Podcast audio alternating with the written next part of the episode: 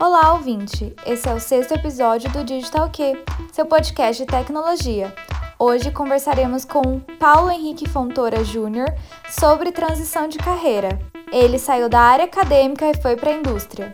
Bora pro show? Hoje a gente vai falar sobre a diferença entre a pós-graduação e a indústria. Muito obrigada por ter aceitado esse convite. Eu te conheço pessoalmente, né? Então eu, eu sei sim, que você é uma pessoa muito legal. Eu sei que você saiu do mestrado e foi para a indústria e pode contar para a gente das duas perspectivas. Gostaria que você então começasse se apresentando. É, primeiramente, queria te agradecer pelo convite e também parabenizar pela iniciativa. Eu sou o Paulo Henrique Júnior, lá de Capinópolis, mineirinho, vulgo Paulão, por onde passo, né? Acho que é meio pelo tamanho. Eu saí de casa em 2011, com 17 anos. Fui para Catalão fazer ciência da computação na UFG. Terminei o curso na UFG em 2015. Vim para São Carlos fazer mestrado na UFSCar. Terminei o mestrado em, é, no, em 2018. E 2018 mesmo eu já comecei a trabalhar na UDM entre um, final de 2018 para 2019, um período de uma pausa aí de uns dois meses para descanso. Graduação, você fez ciência da computação, né? O que, que te levou a Sim. decidir fazer um mestrado? Lá em Catalão, ela é uma cidade que não tem tanto desenvolvimento tecnológico. A cidade ela tem algumas empresas, algumas indústrias muito grandes, porém não é como, por exemplo, São Carlos, que é considerado por muitos o Vale do Silício brasileiro. Então, oportunidades de indústria ou de mercado não eram tão vastas como aqui. E, eu muito cedo fiquei amigo de professores. E essa, e essa amizade, ela está transformando em projetos, extensão, pesquisa. Até o, o Tiago Jabur, a Luana, os dois, os dois que foram meus professores de orientação, de iniciação científica e professores de, de TCC, me deram bastante incentivo, porque os dois eram da UFSCar, do mestrado da UFSCar. E falaram, ah, não, vamos trabalhar nisso. E foram sempre fomentando essa ideia em mim. E acabou que eu, quando eu saí, foi uma. Foi direto para academia. Porque eu fui formado para academia, meio que nesse processo. E, e, e não vi uma saída para o mercado também, por, pela, acho um pouco pela falta de oportunidade. Ah, então acho que foi um pouco que nem eu, assim. Eu tive vários professores que incentivavam a gente a vir para São Carlos, né? No caso, no meu caso, o meu orientador de TCC, ele fez mestrado, doutor, ele fez graduação, mestrado e doutorado aqui em São Carlos, só que na USP. Então, meio que a gente ouvia falar sobre a USP São Carlos, assim, sobre a sobre a cidade de São Carlos desde a graduação. Então, meio que eu falo que foi um pouco de até lavagem cerebral para vir para São é, Carlos, porque eu acho meu orientador falava muito sobre a cidade quase todos os meus professores tinham um pezinho. Era incrível. E isso sempre ficava marcado, porque eventos levavam professores de São Carlos, palestras professores de São Carlos. Aí quando eu fui prestar, a primeira coisa que veio na sua cabeça, ah, São Carlos.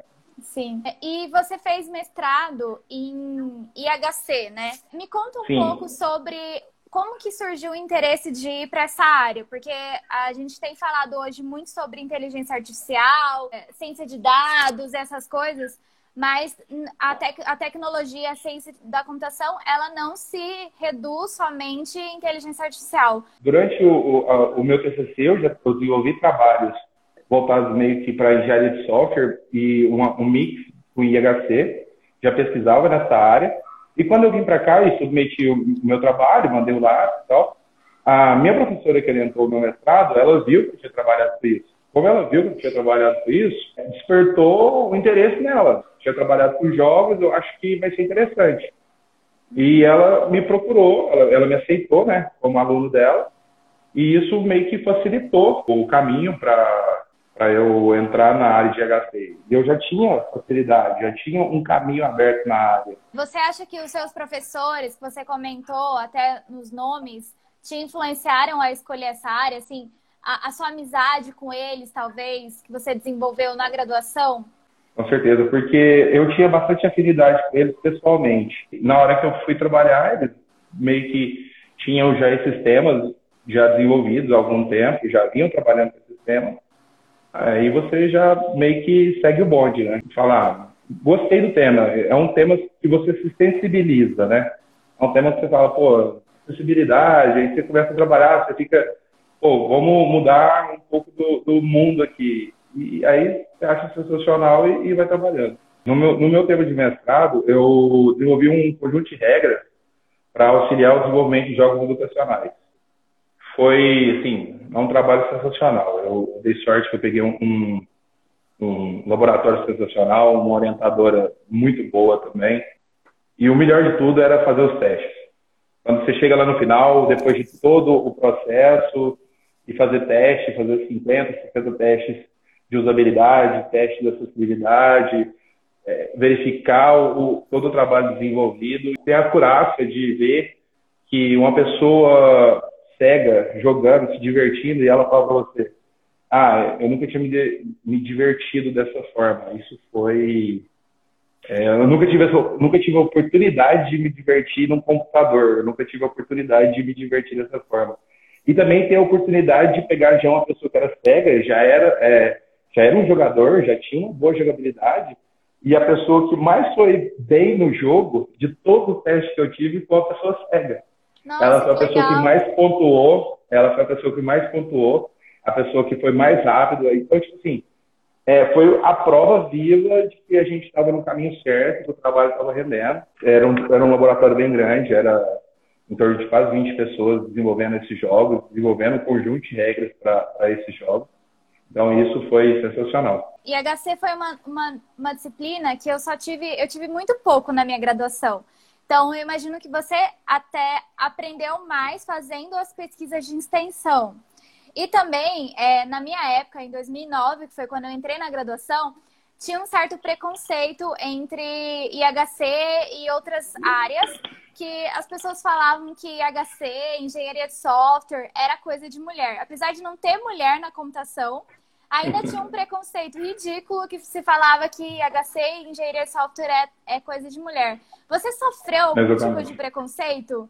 Assim, isso é tão estranho falar, né, em computação, mas existe essa, é. essa rixa? Dizer que eu não sofri o preconceito é, é, é bobeira. É, a gente sofre o preconceito, sim. O pessoal Piadinha. que vai para a área de humana. Mas eu, eu, eu acho que eu lidei muito bem com isso. Apesar de que é, eu acho que é muito maléfico para a área, porque a gente já não tem tantas mulheres. E esse tipo de machismo, pra, eu acho que para as mulheres que estão presentes na, na nossa área, não faz bem, não, não, desenvolve a área. Voltando ao assunto, porque talvez no curso de computação, o que acontece? A gente forma cientistas, né? E geralmente, algumas disciplinas, eles só dão um apanhado ali, e HC para mim foi 32 horas. É. Joga um pouco, joga um pouco do negócio e se você quer procurar, irmão, vai lá e se vira. E é isso mesmo. E é super e, importante, né? Super importante. O IHC hoje é, tá no, no, no top, as pessoas estão vendo, pelo menos os sistemas, que o fator de sucesso da maioria dos sistemas é por IHC. Você pode ter um sistema que por trás tem toda a tecnologia possível. Não, pode ter o, o algoritmo de machine learning perfeito. E as pessoas Mas, não sabem usar. Se for um produto, se for um produto de larga escala e as pessoas não saberem usar, não tem, não tem usabilidade, não tem por que as pessoas usarem. Hoje a gente tem o WhatsApp que a gente tem de crianças a idosos utilizando, ele é a pura usabilidade de agora. E as coisas vão seguindo. Se você não tiver usabilidade, se você não tiver o, o, o trabalho de ser feito lá em todo o desenvolvimento do, do produto, não importa do que, que, tem atrás. Por exemplo, o, WhatsApp é só um mensageiro. É um negócio que pega uma mensagem, encapsula a mensagem, entrega para outra pessoa. Não tem segredo computacional nisso. Mas o que, que leva as pessoas, todo mundo, a utilizar ele? É a usabilidade dele, é a facilidade de utilizar ele, é, a, é o fator de sucesso que toda o, o user experience dele, que a gente é, gosta de falar, toda a experiência de usuário que ele provoca, é, traz para as pessoas usarem ele. A gente tem vários memes que ficam zoando, ah, é culpa do usuário, o usuário não entende. A gente pensou, mas às vezes falta um pouco do desenvolvedor, né? Pensar um pouco nessa questão da usabilidade, porque às vezes a gente não tem informação, é uma pessoa que simplesmente faz uma interface que é bonita, mas às vezes não, não é boa é, na usabilidade. Para computeiro é fácil, é só você jogar na linha de comando, o computeiro se vira, ele faz tudo. Uhum. Agora, para quando você tem uma população inteira e você quer atingir todo mundo com aquele produto, que você quer larga escala, aí é outros 500, aí é outra ideia, aí a gente está trabalhando com outro, com, aí a gente está trabalhando realmente com um produto, a gente está trabalhando com, com, aí sim a gente tá trabalhando com, com design de interface, com design de, de da experiência do usuário, a gente tá trabalhando, tem percurso cognitivo, tem várias coisas que a gente trabalha nisso aí. A gente está trabalhando aqui falando IHC, IHC, gente, IHC é interação humano-computador, é uma das disciplinas que a gente estuda em ciência da computação, e ela geralmente ela trata como você lida com o seu dispositivo. Até porque para o usuário comum, das pessoas que são usuários, é, só existe uma coisa que é a interface. Obrigado por lembrar que às vezes, por ser da computação, acaba que eu passo assim por uns termos que são, né, para a gente é tão comum. IHC é o, é o trabalho de toda a experiência de usuário, tudo para computação. E o X, o Y é mais um questão de design. Você trabalha Sim. em amplo aspecto. Apesar da gente estudar toda a parte de signos, estudar formas, estudar várias disciplinas que também são usadas pra, pela galera, a gente foca mais no, no, no, na parte computacional. E essa galera, ela foca mais num, num, num aspecto, talvez até de uma, um produto, não, uma é garrafa de água. É. Mas por que está tão em alta? Porque as pessoas descobriram que o que faz sucesso do, da maioria dos produtos de larga escala é a experiência do usuário. Quantas pessoas se sente bem usando aquilo. A gente falou um pouco sobre a parte boa, né, da, da pós-graduação, da motivação, de trabalhar com. Você trabalhou com jogos acessíveis, que é uma área super importante. Pós-graduação, ela tem alegrias e muitas frustrações, né? Eu queria que você contasse um pouco sobre essas diferenças, assim, é, se como é que foi para você? Eu faço doutorado e eu sei que tem muita pressão, principalmente própria. Como é que foi esse processo para você? É uma coisa meio, meio, meio complicada mesmo. Eu acho que todos nós temos N coisas para reclamar da pós-graduação. A maior frustração que a gente tem na pós-graduação é ver que existe muito ego, sabe? Muitas das vezes deixa você mal. E você lida muito com isso. Síndrome do impostor é todo momento aqui. Eu vejo que muita gente vem para cá para realizar um sonho, sabe? É, muita gente realiza seus sonhos, mas eu acho que muitos sonhos também são destruídos. E eu vi muitos sonhos de amigos meus serem destruídos. Aí ver amigos indo embora, amigos desistindo. Eu sei que a vida é meio assim, mas talvez eu acho que o sistema precisa de uma de uma reformulação, sabe? Precisa de, de um retrabalho nele. Você acha que existe muita pressão? A pressão, ela sempre vai existir independente do local que você estiver. Mas eu acho que existe a falta, o método de trabalhar essa pressão. O método de, de ter o caminho para as pessoas atingirem os seus, os seus, seus objetivos. Não adianta você ir lá, porque eu via muitos amigos meus que simplesmente os professores deixavam eles meio que se virar. Eu, eu tive uma sorte um pouco diferente. Eu tive uma professora que me acompanhou um pouco um pouco mais, sabe? A gente sofreu um pouco junto no trabalho, mas ela me acompanhava bem. Eu tenho amigos que o professor deixava se virar. Eu vejo que essas frustrações é o que causa bastante doença, causa bastante é, complicação psiquiátrica. Isso são as maiores frustrações que eu vi aqui. A gente é pesquisador, mas a gente não tem regulamentação nenhuma. O que, que você faz da meia-noite às seis? Eu acho que todo mundo que está na pós-graduação já é uma pessoa formada. Eu acho que as pessoas deveriam ser mais, mais bem respeitadas. E, geralmente as pessoas estão produzindo ciência para o país, sabe? E por que, que você resolveu não seguir para o doutorado? Você terminou o mestrado, né? Deu um tempo aí, dois meses, e você foi trabalhar. Então, Mari, eu acho que essa pergunta ela tem que começar um pouco mais para trás. O Brasil está vivendo um momento muito difícil. Ele, nós estamos vivendo uma negação da ciência, a gente está vivendo uma negação de vagas de concurso, a gente está tendo cortes de bolsa. Não existe, tipo assim, um, um diálogo para um, uma evolução para a academia. Simplesmente a academia, ela não presta. Uhum. Eu, eu pelo menos na minha, na minha visão, não sei se é, ela é compartilhada por todos. E eu estava bem chateado com, com isso, sim, em nível geral, não nível local. E eu estava um pouco descontente e os meus amigos já tinham saído, hoje os, os, meus amigos que eu trabalho junto, eles já tinham empresa, já tinham feito o convite. Eu estava terminando o mestrado, passou uns dois meses pensando, e eu resolvi ir para o mercado de trabalho, tendo em vista que, para o momento, para mim se tornou inviável. Para mim não era, não era viável continuar na academia, tendo em vista todos esses, todo, todo esse cenário que acompanha a, a academia. E é interessante que você saiu em 2017, né? 2018. É engraçado que 2018 foi o ano que eu também me revoltei um pouco com a falta de é, incentivo em educação e a, e a, desinformação que era grande e as pessoas falando mal da, da, da área acadêmica, né?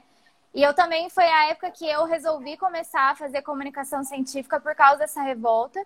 E eu acho que a gente que está na pós-graduação tem um pouco de falta de perspectiva e medo até do que, que vai acontecer com a gente depois que a gente sair, porque a gente sai, como diz a Carol, que tem um Instagram aqui, sobre pessoas altamente qualificadas, só que, é, que não sabe onde vai procurar um emprego. Então, é, rola esse medo mesmo. E aí você talvez tendo uma oportunidade de falar, ah, é, será que eu vou para um doutorado e corro o risco de depois ficar desempregado ou se eu testo a indústria? Talvez rolou esse pensamento com você? Eu acho que rolou muito mais a questão também do da valorização como pessoa, né? Acho que eu vi uma valorização muito grande no, no, no posto que eu estou hoje, na empresa que eu estou hoje, no trabalho que eu desenvolvo, em toda a liberdade que eu tenho dentro da UDM e tudo que ela me proporciona, perto do que eu poderia estar enfrentando na academia. Então, eu não pensei muito em, em continuar. Claro que o ambiente aqui para mim era maravilhoso, a orientadora era maravilhosa, o laboratório era maravilhoso. Estou falando em questões gerais. Preferi mudar de área, né? Preferi ir para a indústria, preferi ir para o mercado, preferi agora segmentar a minha vida e não ficar tão na corda bamba. Porque a gente no, no, no, na academia, a gente fica na corda bamba. E amanhã, se cortarem sua bolsa? Sim, Pô, isso é verdade. Tem, tem, gente que tinha, tem gente que tinha o privilégio igual eu tinha, que eu tenho pais que me apoiam bastante, que os meus pais podem me ajudar. Mas tem muita gente que sai do Piauí, que sai do Amazonas, sai de vários lugares do Brasil e vem para ter um card porque é ponta tecnológica. É o Vale do Silício brasileiro, né? E, e essas pessoas, o que, que elas iam fazer?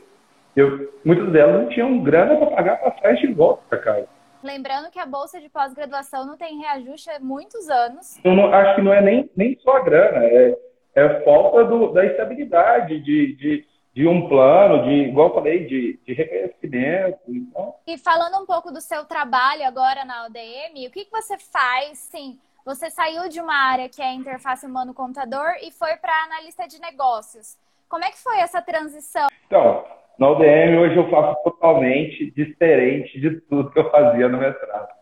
Eu tive que reaprender tudo, mas lá eu tenho amigos que já, já eram meus amigos no mestrado, que é uma coisa que é muito interessante, e eu vou tocar aqui antes de responder a pergunta, falando em amigos, que é uma das felicidades da, de estar aqui, da, da pós-graduação a gente faz muitos amigos, a gente faz famílias aqui. Uhum. A gente que vem de fora, a gente. É, e é muito interessante falar disso, porque é muita felicidade que a gente também tem.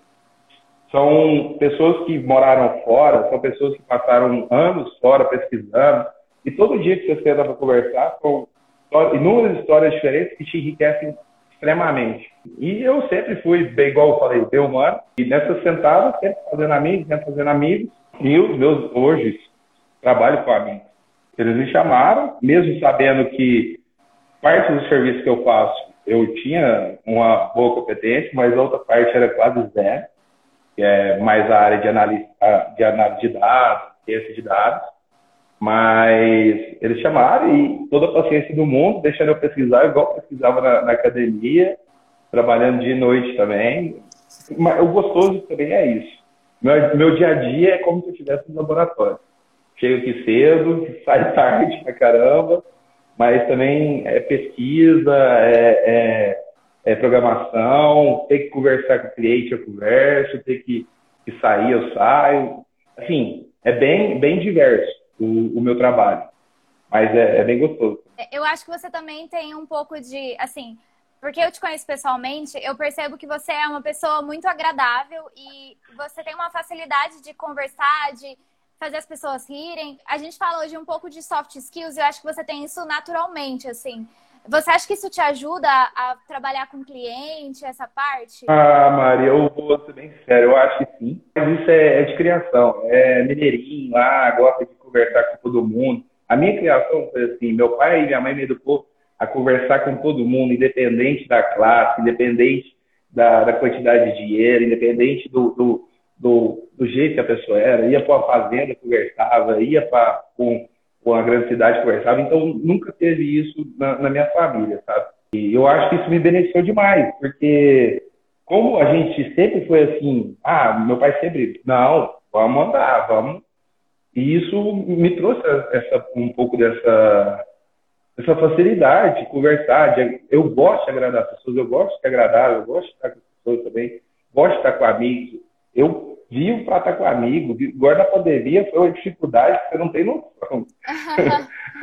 Imagina. Eu é, era, teve dia que era uma tristeza, que, nossa senhora, que eu adoro estar com amigo. Eu gosto muito de sentar para tomar uma cerveja, eu gosto de conversar, saber como é que a pessoa está e eu não sou muito do, do, do. Assim, eu converso de vez em quando, mas eu gosto é de pegar pessoa e tal. Mas isso realmente me, me valorizou bastante. O, o, a minha, essa facilidade valorizou bastante o, de conversar, de, de, de estar junto com as pessoas. É que eu acho que agora na indústria, assim, não que todo trabalho é, que seja assim na, na indústria a pessoa tenha contato direto com o cliente, mas você tem você tem um time talvez maior, você tem que é, né, ter essa, essa interação em equipe, que às vezes, por exemplo, no meu trabalho de doutorado, eu faço um trabalho muito individual, sabe? Então, eu acho que é uma diferença que você tem, assim, que a gente pode falar sobre a indústria e a academia. Porque você está ali escrevendo para um revisor ler um technique que é muito é diferente do que você está conversando com uma pessoa, né? E às vezes é, eu, eu percebo assim que muitas, muitas pessoas na academia têm uma dificuldade de interagir, assim.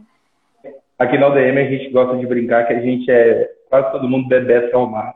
Tocando a bola um pro outro, um entrosamento tá tremendo e, e, geralmente todo mundo, todo mundo tem costa quente. Quando um compra a briga, todo mundo tá atrás, tá lá e, e não tem não tem essa não. Isso é, é muito bom para a empresa, sabe? meio que foge disso da academia foge dessa, dessa solidão, foge dessa também um, um pouco daquela parte do ego, ah, o trabalho é meu, eu sou o primeiro autor.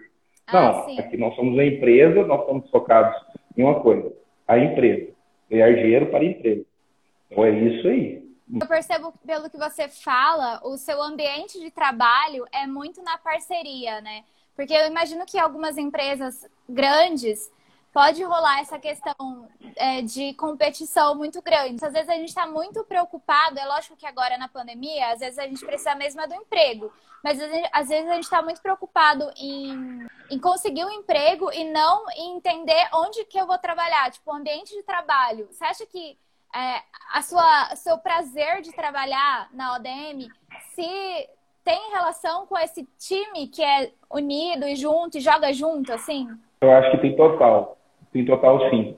Apesar de que ali nós somos um, é um bando de leão às vezes, não tem muito. O tratamento não é de, não é de pelica, não, não é pelúcia, não, sabe? Realmente uhum. é, sai, umas, sai umas pancadas, mas no final do dia a gente tenta ali, conversa, toma uma cerveja e tá tudo bem, porque todo mundo queria a mesma coisa. Mas o que, que eu vejo para a galera que for trabalhar em outro tipo de empresa? Não for uma, uma pequena empresa, não for uma. Não pequena, mas uma empresa enxuta, não, for uma startup, for uma empresa maior, uma empresa que você vai ter concorrência dentro da empresa. Hoje, quase todo mundo está trabalhando com empresas humanizadas, trabalhando com empresas que você tem um, um métodos de ser avaliado.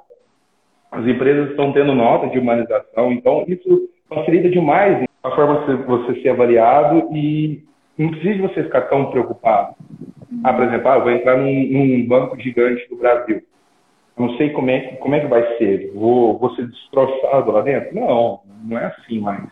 É, eu acho que todo mundo percebeu que se não, não trazer a parte humana, entender o que está acontecendo com a pessoa, sentar, conversar, isso que a empresa não vai para frente. Que aprendizados assim da pós-graduação que você acha que você leva para a vida, assim, não, não só para o seu trabalho, mas para o dia a dia, né? Para sua para sua análise, para sua percepção do mundo. Acho que o que eu mais lembro da pós-graduação é o respeito. É, eu cheguei aqui, eu fui para Goiás, então eu ainda fui para um ambiente um pouco, é, como eu disse, um pouquinho ainda é, mais aberto que a minha cidade, aqui do habitantes, mas ainda um pouquinho da cabeça fechada. Uhum. Mas eu vim para cá, então eu tive que conviver com pessoas totalmente diferentes da minha criação, da minha religião, da minha cor, de tudo, de tudo, tudo, tudo e tudo. E essas pessoas estavam todo o tempo da minha vida, tanto morando comigo, quanto bandejando comigo, quanto bandejando, pessoal, é comer, é, no laboratório. Então, tipo assim, no busão ou no carro. Então, eu aprendi a respeitar diferenças, eu aprendi a, a, a saber quem, quem que existe essas diferenças, eu aprendi a entender as pessoas, eu aprendi a compartilhar com essas pessoas também. Então, isso me transformou demais, me levou para uma pessoa muito melhor, muito melhor mesmo. E sou muito feliz com isso. Mas eu acho que, modéstia à parte, assim, morando em São Carlos, eu acho que São Carlos é, é especial. É uma cidade muito acadêmica, então tem gente de todo canto. É, eu sou de Campo Grande, é, faz parte de um estado ainda muito conservador. Então também compartilho dessa sua opinião aí de, de respeito, de, de conviver com pessoas diferentes, de mudar vários conceitos. Então, também acho que isso eu também vou levar muito para a vida. Assim, a gente tá, acaba aprendendo muito aqui em São Carlos. Dicas que você tem para quem quer sair da área da pós-graduação para ir para a indústria? Começar a fazer network, começar a conhecer as empresas, uhum. começar a participar de, de hubs de, de inovação, participar de, de, conversas. Por exemplo, eu, a gente está aqui no Novo Lab, né? A, a ODM. Eu sei que eles têm vários talks com, com empresas onde a empresa vem para dentro de outra empresa, por exemplo, eu sei que tem no, no, no iFood. O pessoal vem para dentro do iFood, do auditório do iFood, e várias outras empresas de São Carlos vêm apresentar cases de sucesso delas, de várias coisas que elas implementaram dentro da empresa. Você já fica sabendo de várias coisas. Então, meio que você entende como é que as empresas estão funcionando. Se você começar a participar disso, são várias desses, desses hubs de encontro que estão acontecendo online. Então, é outro, outro, outra coisa que você pode fazer para começar a entender como é que funciona. Você tem vontade de, de fazer um doutorado? Você continua fazendo cursos ou você vai por demanda, assim, ah, tem que resolver um pepino, vou caçar aqui na internet? Eu pretendo sim voltar para a academia, porém, junto com o meu trabalho, que hoje eu não pretendo largar ele. Não sei qual área que eu quero pesquisar, porque hoje eu estou vendo tanta coisa diferente que, que é tanta área que eu estou pesquisando que eu falo, ah, não, eu quero voltar para a minha. Eu acho que não não, não tem por que eu não trocar e também não tem por que eu ficar na minha. Com relação à outra pergunta, a gente faz diversos cursos. Inclusive, todo mundo está indicando cursos para você. Eu faço vários cursos do DEM da vida. Ontem mesmo eu comecei a fazer um MBA novo de, de finanças na, na, na USP. O, aprendizado é, é aqui. A gente tem um nível, de, um nível é, sem parar. Às vezes é mais do que eu fazia na bem mais do que eu fazia na academia, mas é bem mais tranquilo para mim. Eu não me sinto desgastado igual eu sentia antigamente. Eu me sinto mais, bem mais vivo, sabe? E com relação à pesquisa por demanda, a gente faz pesquisa por demanda a todo momento. Porque quem está fazendo, programando uma pesquisa por demanda, Stack Sim. Overflow é a nossa, o Stack Overflow é a nossa vida. Você pode falar um pouco sobre como é seu trabalho? Assim, você, vocês trabalham com diferentes tipos de dados, diferentes tipos de, de clientes. Fala um pouco assim sobre a ODM. Então, a ODM, o nome dela é Optimized Decision Making, que no em português é tomada de decisão otimizada. E o que, que ela faz? Ela geralmente ela pega os dados das empresas trabalha esses dados e entrega a melhor coisa que a empresa pode fazer. A gente tem diversos casos de sucesso. A gente já teve casos de sucesso de roteamento de empilhadeira. A gente já teve casos de sucesso, por exemplo, a, chegava a empilhadeira, chegava o produto na, loja, no, no, na distribuição, a gente pegava o produto e entregava no, no galpão, pegava no galpão e entregava para carregamento. Isso era 50% descarregado e 50% carregado. A gente fez um roteamento e reduziu isso em 25% de deslocamento. Então, é, é, um pouco desse trabalho. Mas a gente tem diversos projetos. Atualmente, a gente está focado mais no mercado financeiro, onde a gente faz otimização de portfólio, portfólio de, de investimento em ações. Então, a gente trabalha com algoritmos quantitativos, pega dados relativos a ações, trabalha esses dados e esses dados dizem para nós quais ações a gente tem que estar investido. Então, é meio que esse é o trabalho da ODM. Então, você trabalha com, com vários mestres e doutores. É, a ODM só tem mestres e doutores. E você trabalhando na, no Novo Lab, que é um co-work cheio de startups, né? Você vê Sim. que tem vários doutores e mestres lá dentro, sim, trabalhando. Tem lugar para mestres e doutores?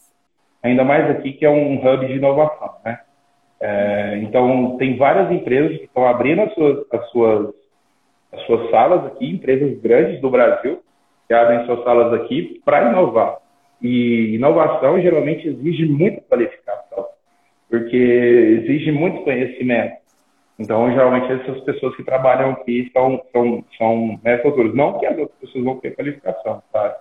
Mas é, eu conheço muitos aqui que têm mestrado doutorado. O que é essa dificuldade, assim? Porque você comentou sobre a análise de dados financeiros, daí depois tem análise de dados de empresas de empilhadeira, são mundos diferentes, domínios diferentes de, de, de aplicação. Os métodos matemáticos, eles, é, claro, que totalmente diferente as, as, as ideias. Você tem que estudar as ideias. Tudo bem, eu, eu sei que fica meio confuso entender o, todo o processo, mas quando você pega todo, toda o fio da meada, assim. Eu entendo um pouco porque os métodos de, por exemplo, de inteligência artificial, eles são métodos teóricos, né? Você, apli você adapta sua, seus dados para usar nesses métodos. Porque eu já trabalhei também com vários tipos de dados, né? O meu doutorado ele é teórico, Sim. eu desenvolvo métodos de reconhecimento de padrão. Então, eu aplico Sim. em várias áreas. Aí, o que acontece? É, é muito mais um, um, uma, uma questão de estudo. Por exemplo, no, num projeto desse de, de empilhamento, do, das empilhadeiras. A gente desenvolveu um conjunto de heurísticas para definir os dados. A, gente, a, empresa já tinha os dados, a gente fez toda a parte de filtragem deles, a gente fez toda a parte de, de montagem desses dados e depois trabalhou eles. Aí, partindo para o lado do mercado financeiro, o pessoal que a gente trabalha com eles, eles já têm todos os dados também, a gente faz toda a parte de... A gente teve que estudar muita, muita questão do mercado financeiro e trabalhar em cima desses dados para montar esses portfólios eu sei que fica meio, meio confuso, assim, não, mas é muita coisa que se estudar. Mas vamos dizer que a galera, a galera é boa, o time é bom. A gente está numa situação política muito instável, assim, tanto economicamente, né? É, principalmente para pós-graduação, que não é de agora, não é com a pandemia que a gente está né, sem perspectiva. Tem gente também que está na graduação agora, por exemplo, que não sabe se vai para a indústria ou se vai para a vida acadêmica, ou não sabe se volta para a vida acadêmica. É, bicicleta, compra a bicicleta, monta nela, sai andando até achar a noiva para casar. Acho que a ideia é bem essa. Boa. Acho que a ideia é bem essa. É, Porque... tem que ter um pouco de pé no chão, né? Tem o pé no chão, mantenha uma, uma ideia fixa e segue, segue. Não, não, não, floreia muito, sabe? Porque tá, tá bem difícil, não tá fácil. E tá, e tá um pouco difícil, assim, até para os dois lados, né? Dependendo, assim, do que, que você vai querer fazer, porque é, a gente tá, apesar de tecnologia ter um boom, assim, muito bom, porque a gente está na pandemia e tem essa necessidade de análise de dados e todo mundo quer usar dados e tal. É, mas dependendo para onde você vai, não, não é tão simples nenhuma das duas, né? Então, às vezes, você tem que ir com a maré. Exatamente. Exatamente, você vai com a maré até achar um bote, né? Bom, muito obrigada, eu amei. Você é uma pessoa muito legal, eu te admiro. Parabéns pelo trabalho aí. Eu imagino que você é um cara que, que assim, que deve ser bom de trabalhar assim, que pesquisa, que vai atrás, que conversa, que é proativo. É, e eu tenho certeza que, sendo a, a, a, área que você escolher, você vai ter muito sucesso. Eu agradeço, Mari. Queria te parabenizar de novo pelo trabalho que você faz. Eu acho que ele é muito necessário, muito necessário mesmo, ainda mais para a nossa área. Também muito obrigado por ter me convidado. Foi sensacional estar aqui. Um abração para todo mundo, gente. Muito obrigado. Obrigada, até mais. E a você, ouvinte, muito obrigado por ter acompanhado mais um episódio. Agora o podcast entra de férias. Por enquanto, nos acompanhe em arroba Mari Beneiva. E até logo!